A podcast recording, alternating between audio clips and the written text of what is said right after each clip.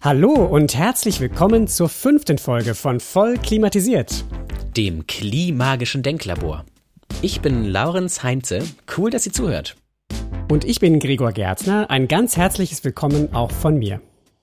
In den ersten vier Folgen haben wir euch erklärt, wie der Klimawandel funktioniert. Wir haben darüber gesprochen, welche Folgen die Erderwärmung haben wird, wenn wir nichts tun oder wenn wir zu wenig tun. Seit unserer vierten Folge wisst ihr, was ein CO2-Budget ist nämlich eine absolute Menge an Kohlenstoffdioxid.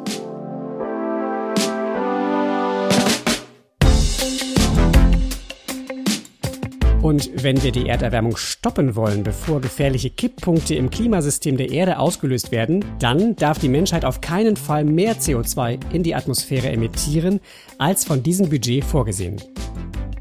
Dieses Budget gilt nicht etwa jährlich oder für einen anderen wiederkehrenden Zeitraum, sondern wir haben dieses Budget einfach nur ein einziges Mal und wenn es aufgebraucht ist, dann ist es einfach alle. Deswegen muss sich auch jede richtige Klimapolitik an einem CO2-Budget ausrichten, das mit einer Erwärmung von 1,5 Grad kompatibel ist.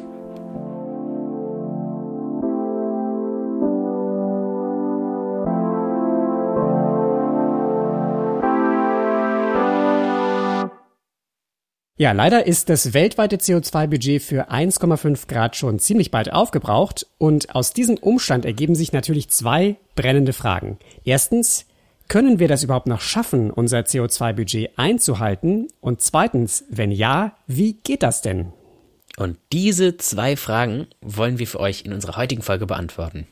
Aber Gregor, unser Titel heute heißt ja Klimaneutral geht's noch? Mit dem Zusatz in Klammern Fassung für Rationalisten das impliziert ja jetzt irgendwie, dass da noch eine andere Fassung existiert. Was haben wir uns denn dabei gedacht?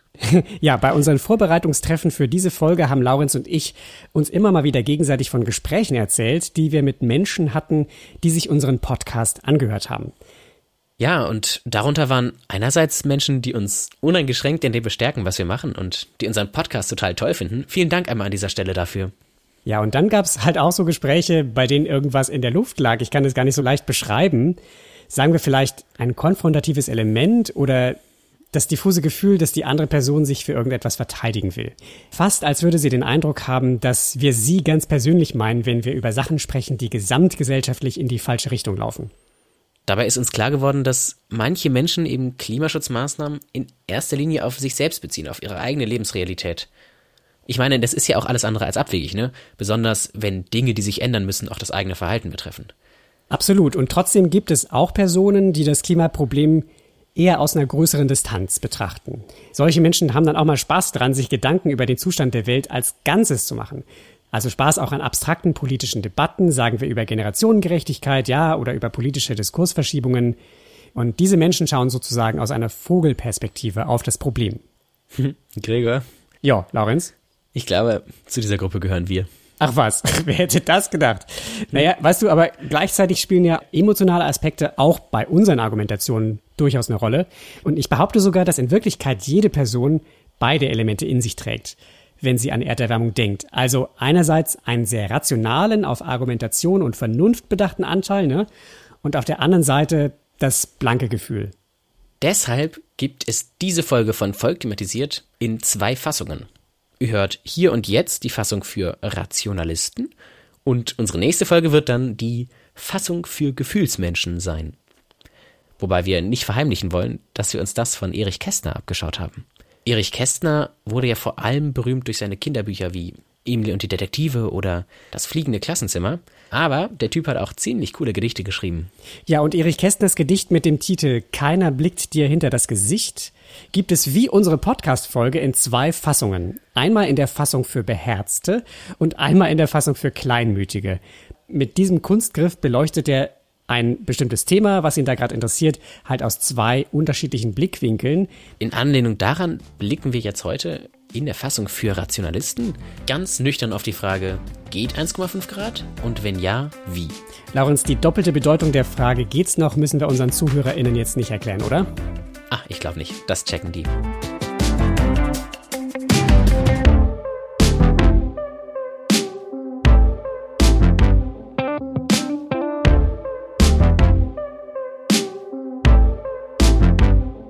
So, und bevor wir gleich mit dem Faktenteil dieser Folge loslegen, möchten wir noch zwei ziemlich coole Neuigkeiten ankündigen. Die eine Neuigkeit habt ihr sicher schon bemerkt. In unseren Podcast-Folgen gibt es jetzt Musik. Ja, wobei, Laurens, wir haben die Musik ja nachträglich auch in die Folgen 1 bis 4 eingebaut. Das heißt, wenn Menschen uns erst seit kurzem zuhören, dann ist die Musik für sie gar nicht so neu. Auf jeden Fall benutzen wir natürlich nicht irgendeinen Soundtrack, sondern sondern was ihr hört, ist die Instrumentalfassung eines Songs von Trille mit dem Titel Santa Monica. Trille ist ein sehr guter Freund von mir und ich muss sagen, ich freue mich mega, dass er uns erlaubt hat, voll klimatisiert mit seiner Musik zu schmücken. Und der Clou dabei ist, dass der Text dieses Songs einen mehr oder weniger subtilen Bezug zur Klimakrise hat. Also nicht, dass es bei Trille jetzt andauernd darum ginge, aber dieser Song, ich würde sagen, der der tanzt halt auf eine mega liebenswürdige Weise mit dem Thema Erderwärmung und aus diesem Grund erschien der uns natürlich sehr passend. Deshalb hört euch Santa Monica unbedingt mal in der Originalfassung an, also mit Gesang. Wir haben das YouTube-Video natürlich in den Show Notes verlinkt. Die zweite Neuigkeit ist, dass wir jetzt auch auf Facebook und Instagram zu finden sind. Da posten wir regelmäßig kleine Denkanstöße, die dann was mit unserer aktuellen Folge zu tun haben.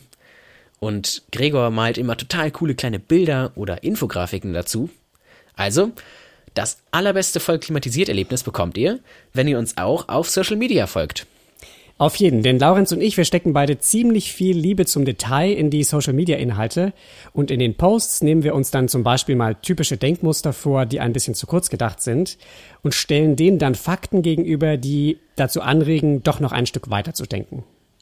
Damit wollen wir uns natürlich nicht über die Menschen lustig machen, die sowas denken. Nein, um Gottes Willen, im Gegenteil. Also viele dieser Gedanken hatten wir selber irgendwann mal, bevor wir angefangen haben, uns intensiv mit der Klimakrise zu beschäftigen. Also niemand soll sich dabei ertappt oder dumm fühlen. Ja, in diesem Sinne würden wir uns richtig mega freuen, wenn ihr auf Facebook und Instagram bei uns mal vorbeischaut. Die Direktlinks zu unseren Accounts findet ihr übrigens in den Show Notes. Ja, jetzt wollen wir aber endlich mal zur Sache kommen und die erste von den zwei Leitfragen unserer heutigen Folge angehen ist es möglich, das 1,5 Grad Ziel einzuhalten. Ich meine, das CO2-Budget für 1,5 Grad ist ja knapp, ne? Und es schrumpft mit furchteinflößender Geschwindigkeit. Aber in dieser Folge wollen wir ja gerade mal ganz nüchtern und rational an die Sache rangehen. Deshalb tun wir jetzt einfach mal so, als wären wir zwei Aliens, die gerade von ihrem Raumschiff aus die Erde beobachten. Ja, also zwei so grüne Gestalten mit Wassermelonenköpfen und großen Augen, wie man die sich halt so vorstellt. Für Aliens ist dann der menschengemachte Klimawandel ein total spannendes Subjekt wissenschaftlicher Diskussion.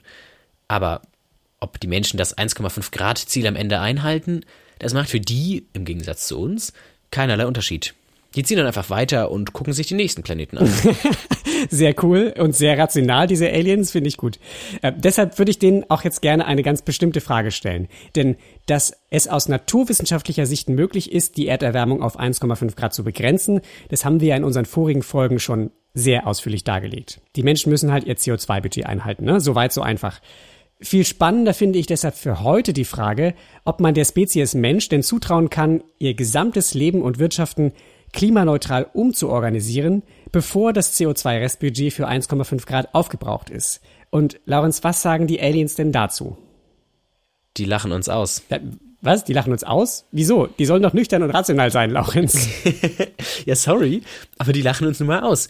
Ähm, und ein Stück weit sind sie damit ja auch äh, nüchtern und rational, okay. denn die Menschen haben alle Konzepte und Technologien parat, um klimaneutral zu werden und um damit der eigenen Selbstzerstörung zu entgehen. Und das wissen die Menschen sogar eigentlich selber, denn es gibt unzählige Machbarkeitsstudien, die das nachweisen. Aber was tun sie dann stattdessen? Sie debattieren ausführlich darüber, ob das Problem überhaupt real ist. Sie führen Grabenkämpfe über die Frage, ob das Wirtschaftswachstum jetzt wichtiger ist als der langfristige Erhalt der eigenen Lebensgrundlagen. Und über sowas können die Aliens dann halt nur lachen. Okay, point taken. Äh, aber die nüchterne Analyse der Aliens, die sagt dann was? Die sagt, im Anbetracht der politischen Gegebenheiten auf dem Planeten Erde, es ist zwar möglich, dass die Menschheit noch die Kurve kriegt, aber alles andere als sicher. Es sind Tendenzen in der richtigen Richtung erkennbar, aber man kann auf jeden Fall sagen, es wird eine Zitterpartie, die vielleicht dann gerade noch mit einer Punktlandung endet. Naja, okay, Laurenz, aber ich meine, da machen die Aliens sich das natürlich auch ein bisschen einfach jetzt, ne? Die haben diesen Blick von außen Und ich meine, die größte Herausforderung liegt ja nicht in der technologischen Umsetzung der Klimawende. Sie liegt vielmehr in der Tatsache, dass die Menschheit eben keine kohärente Gesamtintelligenz besitzt, sondern aus Milliarden von Individuen besteht. Und da sieht ja dann jedes Individuum nur seine eigene Perspektive und die ist im Zweifelsfall sehr kurzsichtig und auf das eigene Interesse bedacht. Ja, äh, da hast du natürlich vollkommen recht. Wenn jetzt jemand sagt, wir müssen doch einfach nur das Richtige tun, dann macht der sich das natürlich viel zu einfach. Denn der Weg in die Klimaneutralität ist mega komplex und deswegen wollen wir uns heute dann zusammen dieser Komplexität stellen und uns gemeinsam anschauen, welche Klimaschutzmaßnahmen nötig sind, um möglichst schnell klimaneutral zu werden.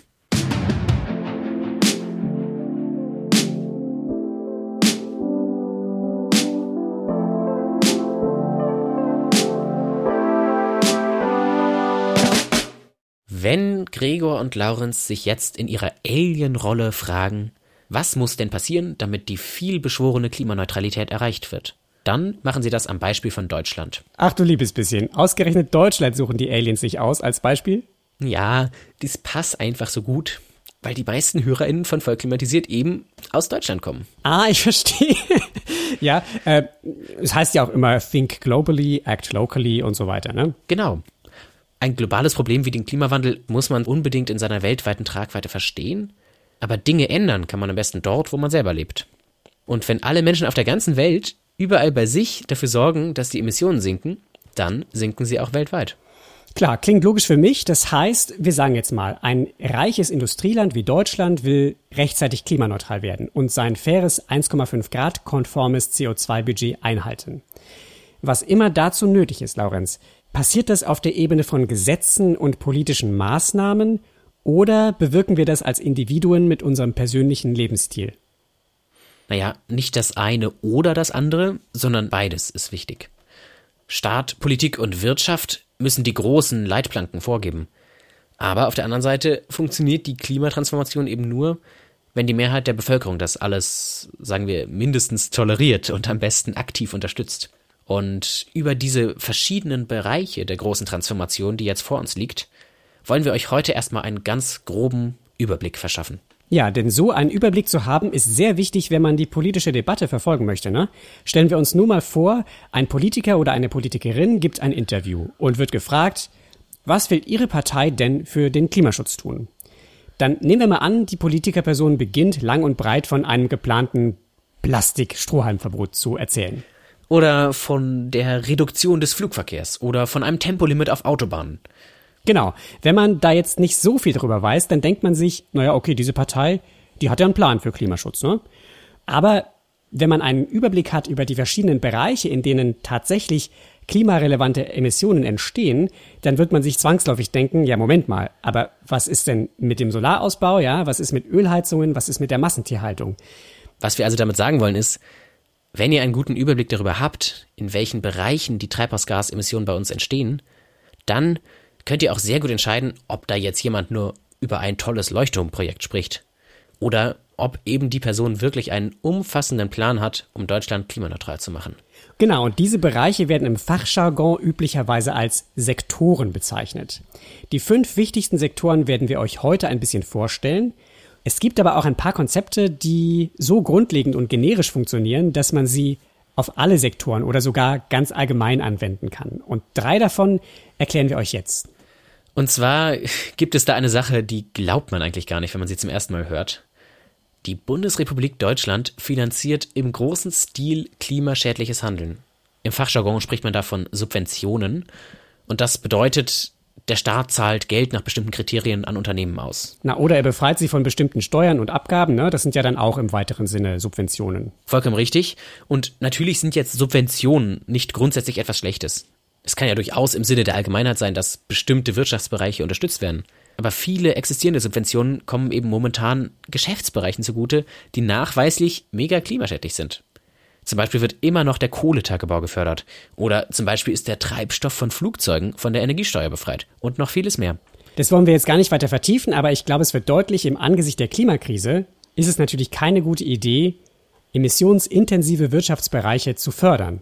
Und viele dieser Subventionen sind sicher ehrenwert in einer Welt ohne Klimakrise, aber in dieser Welt leben wir ja halt nicht. Ne? Deshalb müssen wir klimaschädliche Subventionen so schnell wie möglich abbauen, und zwar in allen Sektoren, über die wir später noch sprechen werden. Ein zweites Feld, was wir hier noch kurz erwähnen wollen, sind rechtliche Rahmenbedingungen. Stellt euch doch mal vor, es gäbe ein Recht auf den Erhalt unserer Lebensgrundlagen und das wäre dann zum Beispiel direkt im Grundgesetz verankert. Dann wäre Klimaschutz auf ganz vielen Ebenen einklagbar und die Justiz und die Gerichte könnten ganz stark dazu beitragen, dass wir uns in Richtung Klimaneutralität bewegen. Ja, und ein drittes Instrument, was wir hier gerne anreißen wollen, kennt ihr bestimmt mindestens vom Namen her.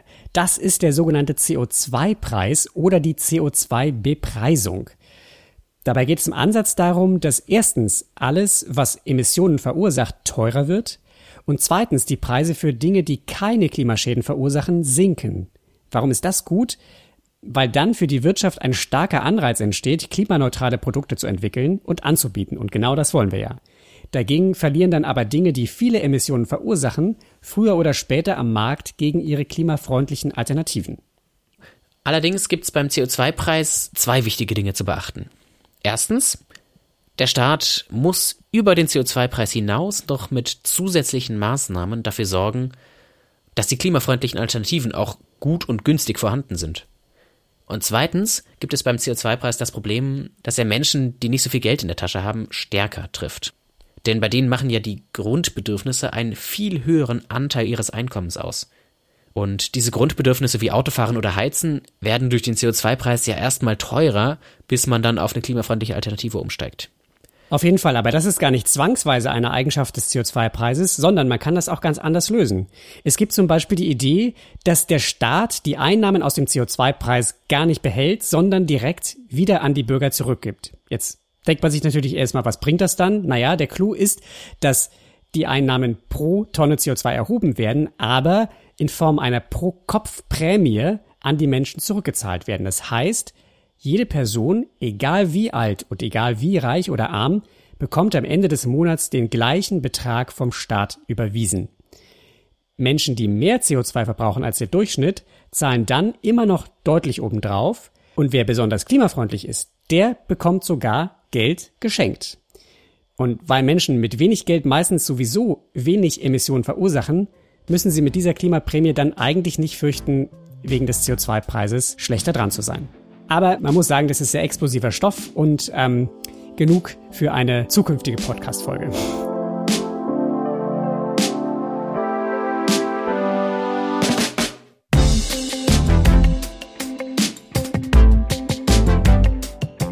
So, und jetzt kommen wir zu den fünf Sektoren. Habt jetzt bitte nicht den Anspruch, alles sofort bis ins letzte Detail zu verstehen und nachvollziehen zu wollen. Ihr könnt das natürlich machen, dann spult am besten immer mal wieder ein bisschen zurück oder macht zwischendrin Pausen.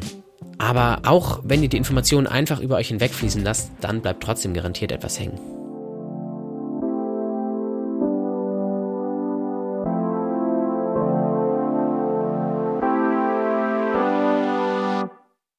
Also, die meisten Emissionen kommen in Deutschland aus dem Energiesektor.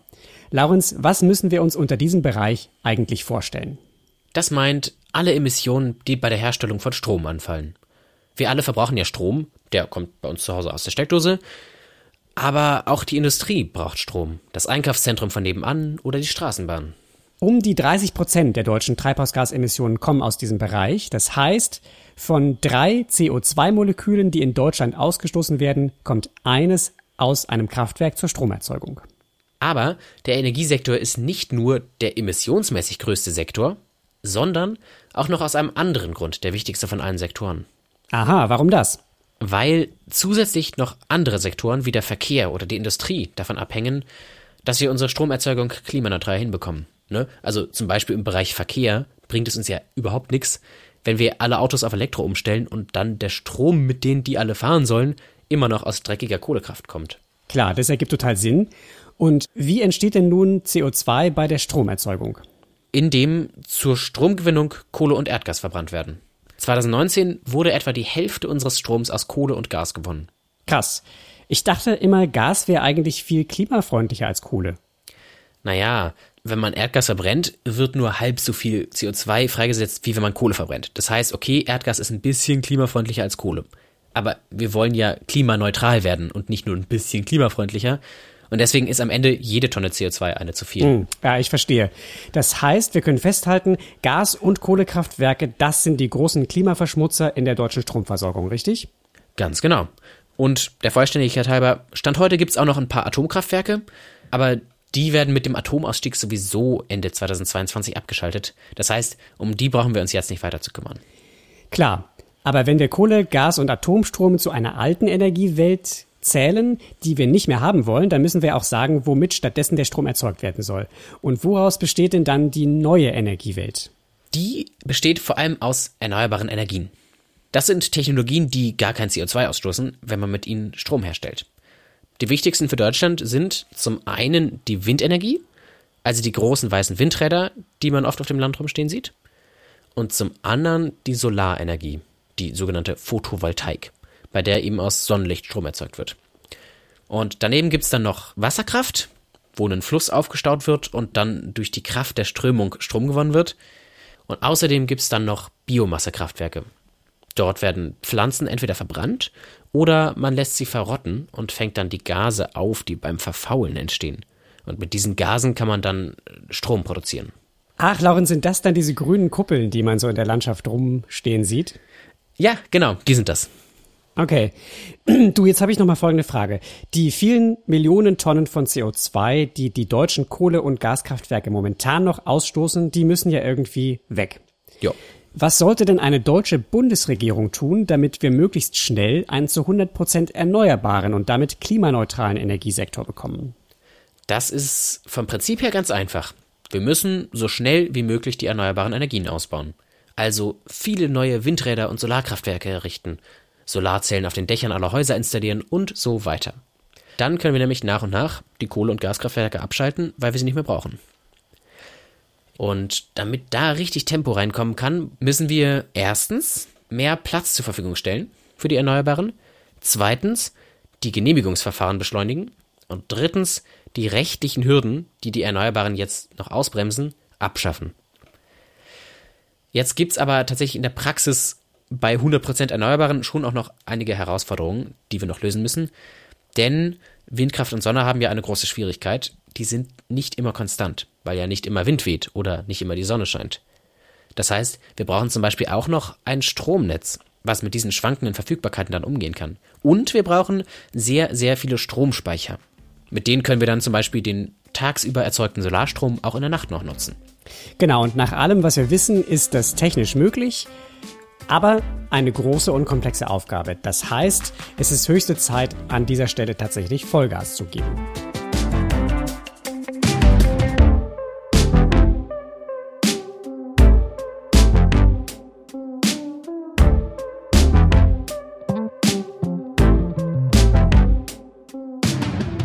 Jetzt gehen wir weiter zum zweitgrößten Emissionssektor. Das ist die Industrie. 23% Anteil hat sie an den deutschen Gesamtemissionen. Das heißt, fast jedes vierte deutsche CO2-Molekül kommt aus einer Fabrik. Und zwei Drittel davon entstehen, weil auch die Industrie natürlich Energie benötigt. Stellt euch nur mal vor, wenn jetzt eine Autotür hergestellt wird, dann braucht man ja Energie, um das Metall zu schmelzen, damit man es in die richtige Form gießen kann. Oder wenn in einer Chipfabrik Computerchips hergestellt werden, dann müssen die Industrieroboter, die das übernehmen, natürlich auch mit Strom betrieben werden. Wenn wir jetzt mal annehmen, der Ausbau der Erneuerbaren kommt gut voran, könnten wir dann diese benötigte Energie auch einfach in Form von Strom bereitstellen? Ja, in manchen Branchen geht das, aber nicht überall. Denn manche Bereiche sind so energieintensiv, dass man das mit Strom gar nicht hinbekommt. In der Stahlproduktion zum Beispiel versucht man das dann eher mit Wasserstoff zu lösen. Das ist zwar möglich, aber nicht so einfach und vor allem ist Wasserstoff gar nicht unbedingt klimaneutral, je nachdem, wie er hergestellt wurde. Da muss man also genau hinschauen. Und ähm, der Energiebedarf, der erzeugt ja jetzt auch nur zwei Drittel der Industrieemissionen. Ne? Woher kommt denn das verbleibende Drittel? Na, die anderen Emissionen entstehen, weil bei der Herstellung von bestimmten Industrieprodukten chemische Prozesse ablaufen, bei denen auch CO2 freigesetzt wird. Also nur ein Beispiel. Wenn man aus Eisenerz Stahl herstellen will, dann passiert das mit Hilfe einer chemischen Reaktion und bei der entsteht dann Kohlenstoffdioxid. Ach krass, das heißt, selbst wenn man jetzt erneuerbaren Strom nehmen würde, um das Eisenerz zu schmelzen, selbst dann würde immer noch CO2 entstehen. Gibt es denn schon Lösungen, das zu ändern? Ja, die gibt es. Bei der Stahlherstellung funktioniert das zum Beispiel schon. Da benutzt man klimaneutralen Wasserstoff, einerseits als Energiequelle und andererseits dann auch in dem chemischen Prozess. In anderen Bereichen muss erst noch ein klimaneutrales Verfahren erfunden werden, zum Beispiel bei der Herstellung von Zement. Umso wichtiger ist jetzt natürlich ein guter Plan, wie man es trotzdem hinbekommt, ne? Also Gregor, was müsste denn die nächste Regierung tun, damit die Industrie klimaneutral wird? Na, der Energiebedarf der Industrie, der hängt an zwei Fäden. Alles, was mit elektrischem Strom gemacht werden kann, ist auf einen massiven Ausbau von Wasser, Solar und Windkraft angewiesen. Und die Bereiche, in denen Strom nicht hilft, die brauchen dann klimaneutral erzeugten Wasserstoff als Ersatz für fossile Brennstoffe. Das heißt, dieser Umschwung, der muss durch Anreize und Vorgaben vorangetrieben werden und bei den Emissionen, die durch die chemischen Prozesse entstehen, da sollte massiv in Forschung investiert werden, um alternative Verfahren auf den Weg zu bringen. Und sicher muss eine Regierung die Unternehmen letztlich auch finanziell dabei unterstützen, ihre Produktion umzustellen. Gut, und natürlich gibt es jetzt noch viel mehr einzelne Maßnahmen, die da notwendig sind, aber ich denke, für einen groben Überblick zur Industrie sollte das an der Stelle reichen.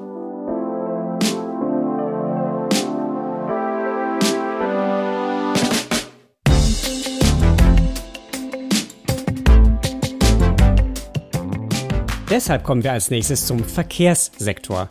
Mit dem Bereich Verkehr sind alle Emissionen gemeint, die entstehen, wenn wir uns irgendwie fortbewegen, also bei jeder Art von Mobilität. Das heißt, wir reden jetzt über das gesamte CO2, das aus unseren Autos rauskommt, das aus den Bussen rauskommt, aus der Diesellok vom Güterzug, über das CO2, das aus dem Flugzeug kommt oder auch über das CO2 aus dem Ausflugsdampfer. Diese ganzen Dinge zusammen verursachen etwa 20 Prozent des deutschen CO2-Ausstoßes. Davon, also von diesem 20 Prozent Kuchenstück, wiederum entfallen 94 Prozent auf den motorisierten Straßenverkehr, also auf Autos, Lastwagen und Busse. Laurenz, heißt es, dass wirklich nur 6% der Verkehrsemissionen von den Flugzeugen, dem Schiffsverkehr und der Eisenbahn stammen? Ja, tatsächlich schon.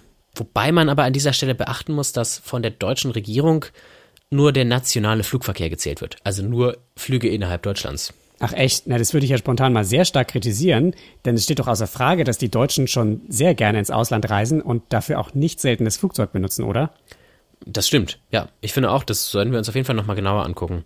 Aber lass uns jetzt trotzdem einmal gucken, was denn im Straßenverkehr getan werden kann. Denn der hat ja am Verkehr trotzdem definitiv den allergrößten Anteil. So, und um jetzt diese Emissionen wegzubekommen, da gibt's mehrere Ansätze. Der erste Ansatz ist, dass einfach möglichst wenig Menschen Auto fahren sollen. Dafür müssten dann die Alternativen halt massiv ausgebaut werden.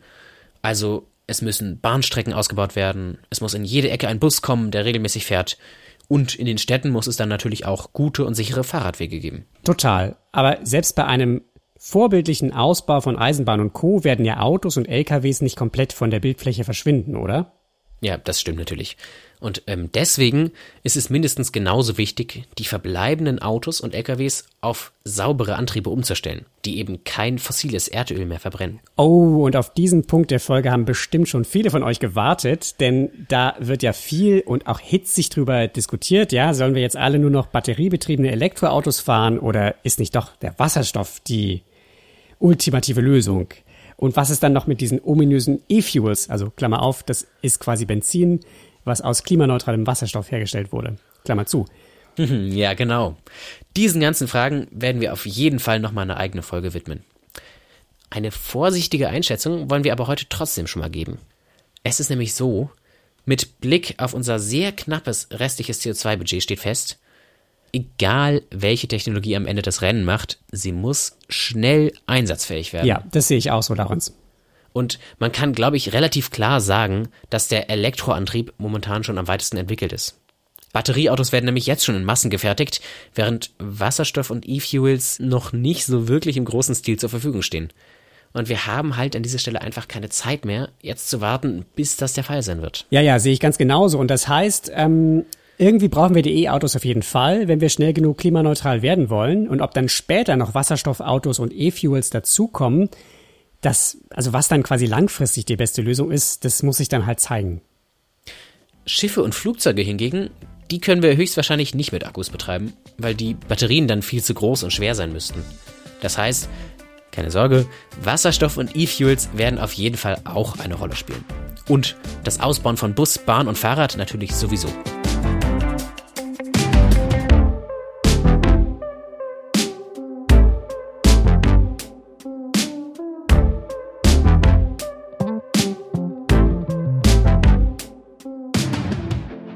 So, nächste Haltestelle, Gebäudesektor. Ja, also die Gebäude haben am deutschen CO2-Ausstoß einen Anteil von ungefähr 15 Prozent. Aber Gregor, sag mal, wie kann denn eigentlich so ein Gebäude CO2 ausstoßen? Das steht doch da einfach nur rum. Ja, beim Gebäudesektor geht es um Emissionen, die entstehen, weil wir die Heizung aufdrehen oder warmes Wasser benutzen. Denn in den meisten Gebäuden wird die Wärme noch durch Anlagen erzeugt, die mit Heizöl oder Erdgas betrieben werden. Ja, egal ob das jetzt ein Ein- oder ein Mehrfamilienhaus ist oder ein großer Bürokomplex.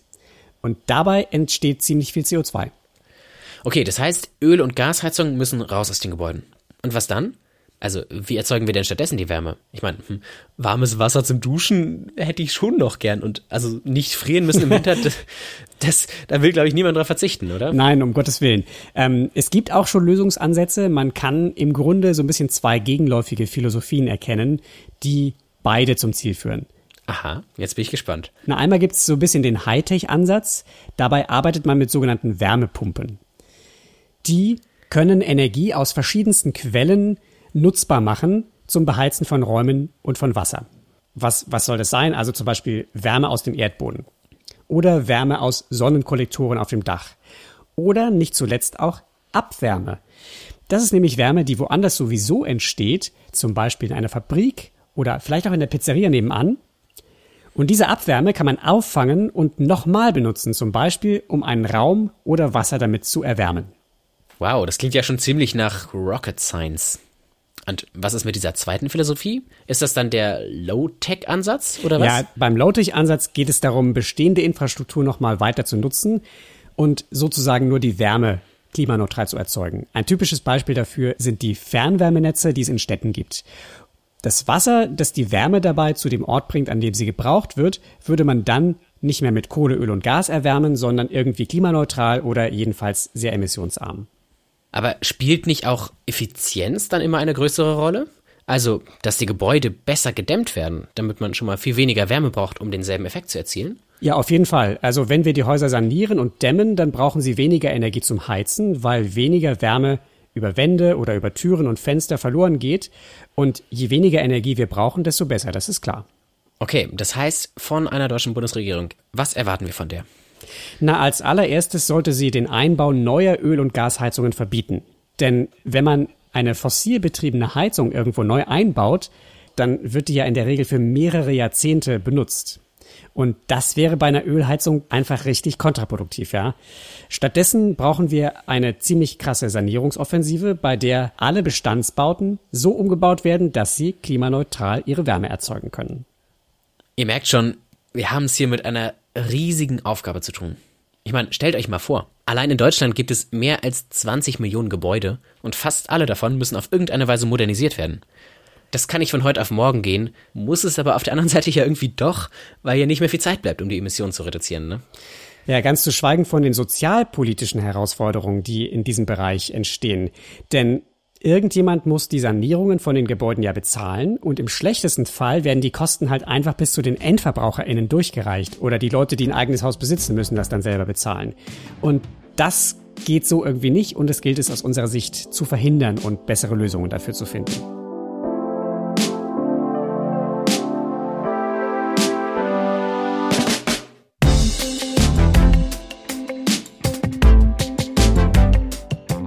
Jetzt kommen wir erstmal zum fünftgrößten Emissionssektor in Deutschland. Das ist die Landwirtschaft. Mit circa 8% Anteil am deutschen Gesamtausstoß. Ja, Laurenz, wo kommen denn die Emissionen her, die der Landwirtschaft zugerechnet werden? Ganz grob kann man sagen, zur einen Hälfte aus Tierhaltung mhm. und zur anderen Hälfte aus dem Anbau von Nutzpflanzen. Ah ja, okay. Also das mit der Tierhaltung, das weiß ich. Da pupsen die Kühe so auf der Weide herum und dabei entsteht Methan. Ne, und Methan ist ja auch ziemlich klimaschädlich. Ähm, was mir jetzt noch neu ist, ist diese andere Hälfte. Du sagst, die entsteht beim Anbau von Nutzpflanzen. Aber wie kann denn der Acker von nebenan dem Klima schaden? Ja, das liegt an den synthetischen Düngern, die Stickstoff enthalten. Die sind erstens in der Herstellung schon sehr emissionsintensiv und zweitens entstehen dann nochmal Emissionen, wenn sie auf das Feld gebracht werden. Weil der Stickstoff, der im Dünger drin ist, mit der Luft zu Distickstoffmonoxid reagiert und dieses Distickstoffmonoxid ist das sogenannte Lachgas, das ungefähr 300 mal so klimaschädlich ist wie die gleiche Menge an CO2. Puh, das klingt ja nicht so cool. Können wir das denn irgendwie ändern und wenn ja, wie? Naja, man muss letztlich schauen, dass man die Felder irgendwie auf eine natürliche Weise düngen kann. Und dafür muss man dann gegebenenfalls auch zu ganz anderen Produktionsmethoden greifen. Oh, na das klingt ja nach Revolution in der Landwirtschaft. Naja, ein Teil dieser Revolution kennen wir auch schon aus dem Supermarkt. Da gibt's ja die Unterscheidung zwischen Produkten aus konventioneller Landwirtschaft und Produkten mit Biosiegel. Und Bioprodukte haben halt schon mal einen großen Vorteil, nämlich dort wird weitgehend auf synthetische Düngemittel verzichtet. Das heißt, man verwendet dann eben pflanzliche und tierische Abfälle zur Düngung. Das ist eine mögliche Lösung. Inzwischen gibt es aber auch Konzepte, die dann noch stärker versuchen, unsere Nahrung im Rahmen natürlicher Stoffkreisläufe zu erzeugen. Da ist dann zum Beispiel die sogenannte Permakultur ein wichtiges Schlagwort. Okay, werden wir sicher auch an anderer Stelle noch vertiefen. Und jetzt würde ich gerne noch wissen, wie es denn bei der Viehzucht aussieht. Also kommen wir da drum herum, einfach weniger Fleisch zu essen? Tja, nicht so wirklich. Denn was soll man machen? Eine Kuh verbraucht nun mal ziemlich krasse Ressourcen, bis wir sie irgendwann essen können. Und produziert außerdem auch noch Methan mit ihrem Lüftchen. Davon wird man die Kuh nun leider schwer abbringen können. ich fürchte auch. Aber es gibt ja sogar schon Ansätze, Fleisch im Reagenzglas zu züchten und so, ne? Ja, stimmt, gibt's auch. Aber das ist alles ein weites Feld und definitiv ein Thema für sich. Total. Gut, ihr merkt, wir haben noch sehr viel Stoff. Machen wir alles in einer späteren Folge.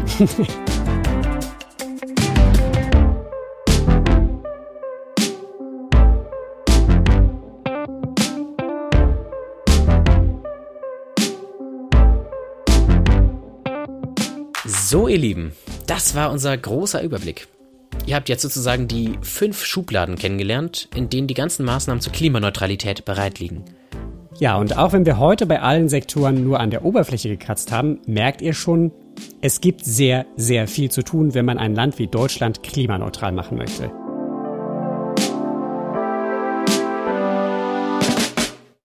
Die Summe der notwendigen Maßnahmen ist sowas wie der größte gesellschaftlich-wirtschaftliche Umschwung, den wir jemals erlebt haben.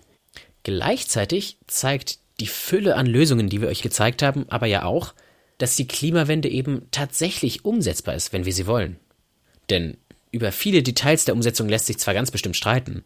Also zum Beispiel die Frage, ob man jetzt den Fokus eher darauf legt, das Ganze sozial abzufedern oder darauf, die Unternehmen wirklich stark zu unterstützen. Da haben sicherlich auch zum Beispiel verschiedene Parteien komplett andere Meinungen zu. Aber was wir insgesamt tun müssen, um unser CO2-Budget für 1,5 Grad einzuhalten, das ist doch im Großen und Ganzen schon sehr genau bekannt. Damit können wir eine ganz wichtige Botschaft dieser Folge ja nochmal unterstreichen. Ne? Also 1,5 Grad sind eine Kraftanstrengung, das bestreitet niemand, aber man kann das auch schaffen. Und es gibt ja auch sehr viele rationale Gründe dafür, jetzt sofort die Ärmel hochzukrempeln und damit loszulegen. Wenn man jetzt nur mal aus der volkswirtschaftlichen Perspektive schaut.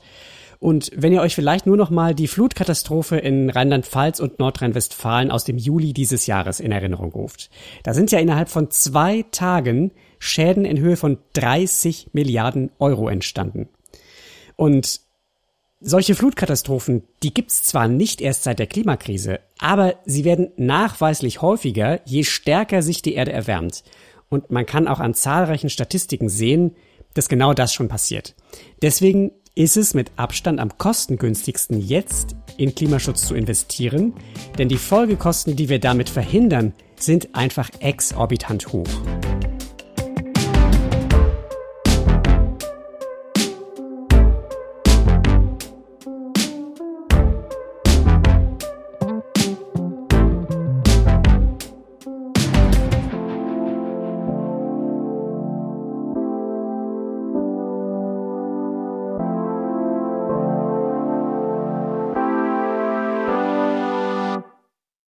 Immer wollen wir uns am Ende noch einmal die Frage stellen, was jede und jeder einzelne von uns eigentlich tun kann, angesichts der ganzen Dinge, über die wir jetzt heute gesprochen haben.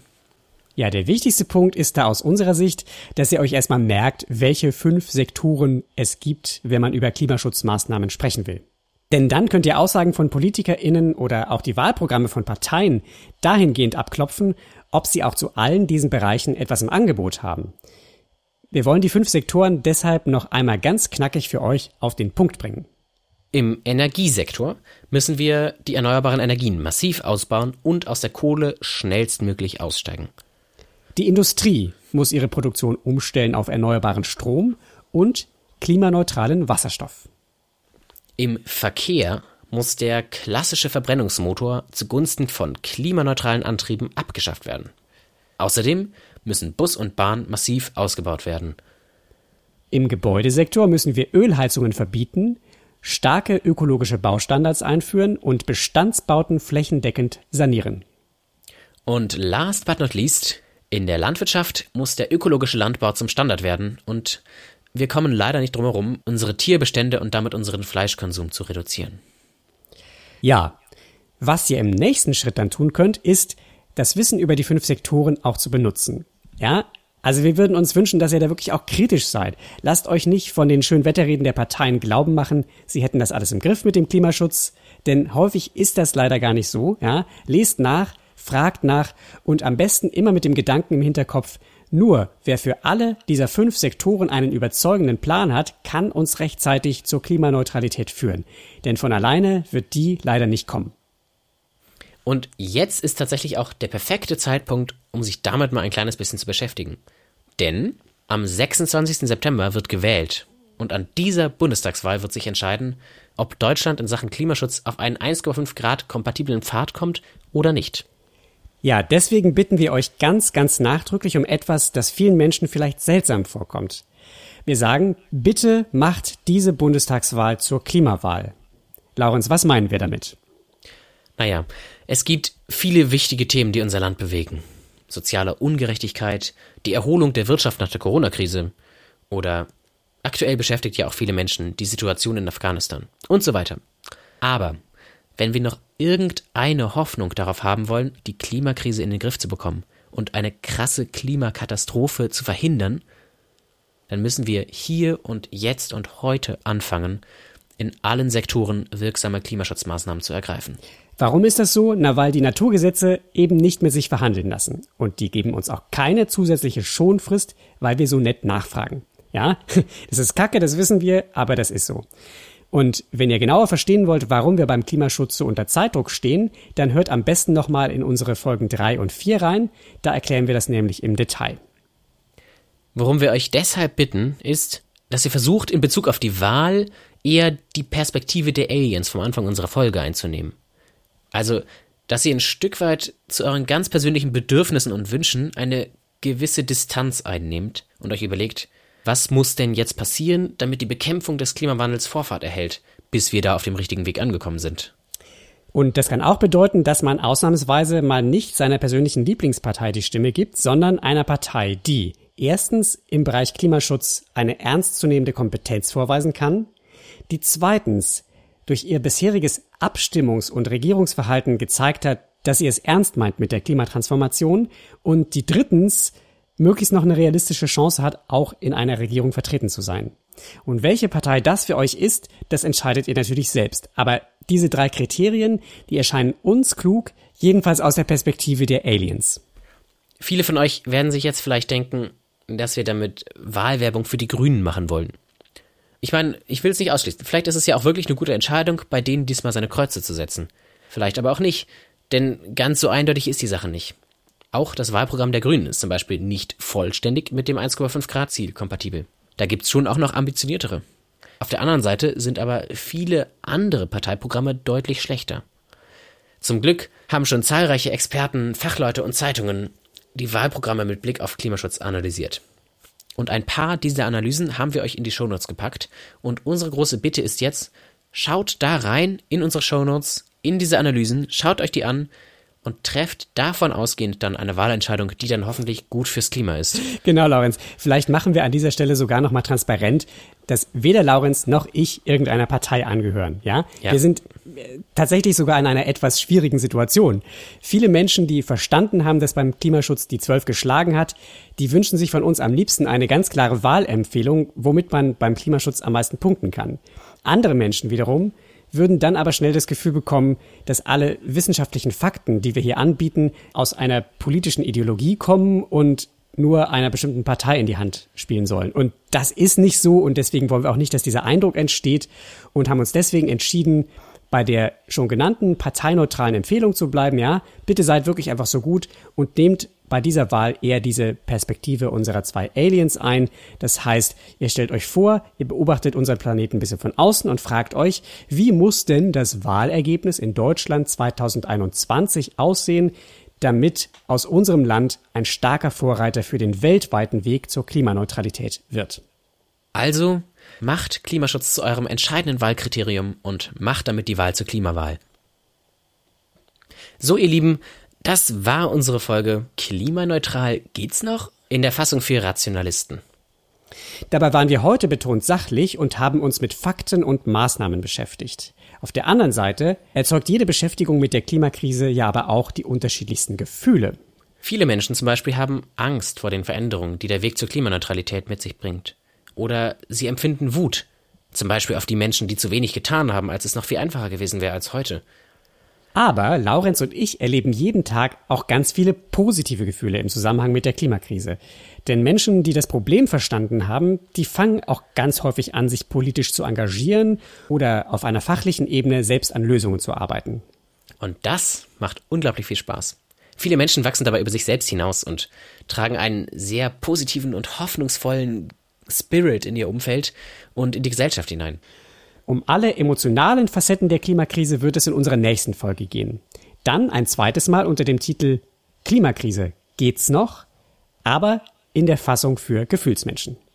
Und zwei wichtige Tipps nochmal am Schluss für euch. Erstens, hört unbedingt unseren Titelsong Santa Monica von Trille in der Originalfassung an mit Text. Den Link zum YouTube-Video findet ihr natürlich in den Show Notes. Und zweitens, wenn ihr uns auf Facebook oder Instagram folgt, dann habt ihr das beste vollklimatisiert Erlebnis ever. Außerdem hilft uns das mega, noch mehr Menschen zu erreichen. Und davon abgesehen freuen wir uns natürlich auch total, wenn ihr den Podcast selbst auf eurer Lieblings-Podcast-Plattform abonniert. Denn dann könnt ihr den zweiten Teil dieser Folge auf keinen Fall verpassen. Genau. Und damit sagen wir ganz herzlich Danke fürs Zuhören und freuen uns mit euch auf die nächste Folge. Bis dahin, liebe Grüße, ciao. Macht's gut.